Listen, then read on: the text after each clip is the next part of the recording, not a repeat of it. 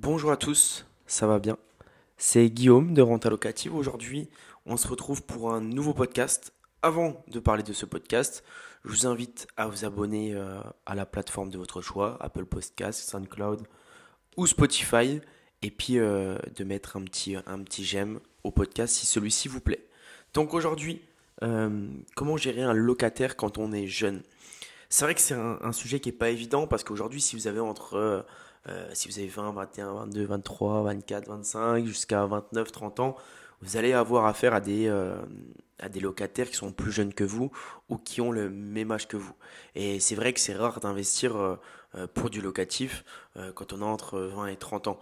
vous connaissez pas énormément de gens dans votre entourage. Si vous prenez 10 personnes qui ont le même âge que vous, il y en a peut-être une ou deux max qui ont investi dans du locatif. Donc ça peut vous arriver. Ça peut arriver que votre locataire soit plus jeune que vous.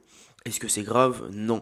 Mais maintenant, il va falloir avoir bien des deux trois astuces, deux trois étapes euh, clés nécessaires pour déjà un euh, être crédible auprès euh, de votre locataire, et, de deux être voilà paraître paraître pro pour que cette personne ait, ait, du respect pour vous et que et qu'elle se dise pas bah c'est bon si je paye pas je crains rien parce que c'est une personne qui a mon âge je suis tranquille là-dessus. En fait, il faut pas qu'elle vous prenne euh, comme un copain ou, une copine. Euh, donc, déjà, vous pouvez peut-être vous dire que vous avez peut-être pas investi ou vous êtes seulement à votre premier bien. Vous, devez peut-être vous dire que bah, j'ai peur. En fait, j'ai peur de, de savoir comment faire parce que forcément, vous, ce que vous allez vous dire directement, c'est que vous allez jouer un rôle. En fait, vous allez vous dire, euh, ok, il faut que je sois comme ça, je vais sortir ma chemise, je vais venir avec un stylo, euh, mon ordinateur, je vais montrer que je suis plus pro possible. Donc je vais vous montrer juste après que ça va pas être les meilleures solutions et euh, qu'il y a des solutions qui sont bien plus efficaces que de jouer un rôle.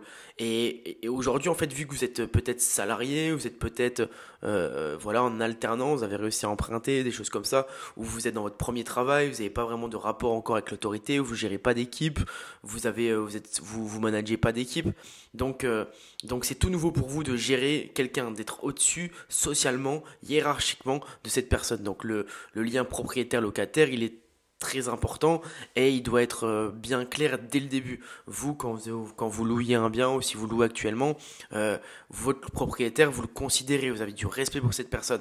Donc je vais vous montrer comment faire en sorte que le locataire ait du respect pour vous, que vous soyez crédible auprès de cette personne. Donc déjà, c'est pas si dur. La première astuce, ça va être d'être vous-même. Comme je vous l'ai dit, il n'y a pas besoin de jouer un rôle. Euh, il n'y a, pas besoin de tout ça. Il n'y a pas besoin de, créer une personne qu'on n'est pas forcément. Juste, ce qui va être important, ça va pas de parler de vous. Vous n'allez pas vous dire ah ouais bah moi j'ai commencé l'investissement immobilier il y a un an, euh, j'ai commencé avec mon père euh, et puis euh, j'ai commencé avec ma mère et puis bah, on habite là et puis je viens de quitter l'endroit. Non, parce qu'on peut vite tomber dans une conversation ami ami. Parlez pas de vous, posez juste des questions, intéressez-vous aux locataires potentiels si c'est des visites, intéressez-vous aux locataires actuels, posez des questions, prenez du temps c'est le but, c'est de, connaître cette personne-là, mais c'est pas de parler de vous. Donc ça, c'est la première étape et c'est très important. La deuxième étape est importante et restez jusqu'à la fin parce que la quatrième, c'est ma préférée. Donc la deuxième étape, ça va être euh, le vouvoiement. C'est super important de vous voyer cette personne, même si elle est un peu plus âgée que vous, même si elle a le même âge que vous. Parce que ça, le vouvoiement, ça apporte direct une distance. On est tout de suite là à dire, ok, euh, on peut avoir le même âge, on peut rigoler ensemble, on peut faire deux, trois blagues ensemble, euh, tu peux me parler de toi, je peux t'aider, je peux être là pour toi, machin. Mais euh, on n'est pas potes quoi. On, a une distance entre nous. C'est vous, par message c'est vous, en face c'est vous. Même si c'est difficile, c'est vous. C'est super important euh, d'avoir ce vouvoiement. En numéro 3, donc soyez pro-organisé. Euh, vous, vous devez connaître le cadre, vous devez imposer un cadre. Je vous ai dit de pas être, de pas jouer un rôle. Mais vous devez pas jouer un rôle, ça, c'est sûr, mais vous devez imposer un cadre. Donc c'est-à-dire vous devez connaître, quand vous parlez avec cette personne, le cadre juridique, vous devez connaître tout euh, sur le, les, les, doigts de votre main, vous devez savoir comment on fait un état des lieux d'entrée, comment on fait un état des lieux de sortie, vous devez apporter des papiers qui sont bien concrets, bien précis. Donc vous devez apporter un cadre pro. Vous devez dire, bah voilà, à cette personne, voilà, vous allez me signer ça, il y a deux exemplaires. Vous devez vraiment imposer un cadre et dire, tout, que vous connaissez tout. Vous devez également parler des travaux. Si elle vous pose une question, euh, où est le compteur électricité Vous n'allez pas vous dire, euh, il est où C'est quoi le compteur Où est le tableau électrique euh, Au niveau de l'eau, comment ça se passe Vous devez, s'il y a des questions un petit peu techniques, est-ce que ces plaques de cuisson sont vitrocéramiques ou à induction Vous devez connaître tout ça. Vous devez connaître votre bien. C'est comme, c'est comme une disserte, c'est comme un apprentissage d'un cours. Vous devez connaître tout ça. C'est super important parce que si vous êtes là et vous devez réfléchir à chaque fois que le locataire a une question, comment je fais pour appeler et débloquer par exemple euh, mon compteur électricité, comment je fais pour débloquer mon eau? Vous devez savoir ça. Vous devez rediriger vers des bonnes personnes, vous devez donner les bons numéros, vous devez conseiller par exemple sur la plaque induction ou plaque vitrocéramique euh, telle, telle qu'elle est, vous devez dire les poubelles passent ce jour-là, etc. Ça, vous devez connaître. C'est important de connaître votre bien. Vous devez pas être là et vous poser tout. Ah, je vais voir, attendez, je vais voir avec euh, machin, je vais voir avec. Non, euh, on est, on est pro, on est, on est, on est quelqu'un, on est propriétaire, on joue pas un rôle, on connaît juste notre produit par cœur.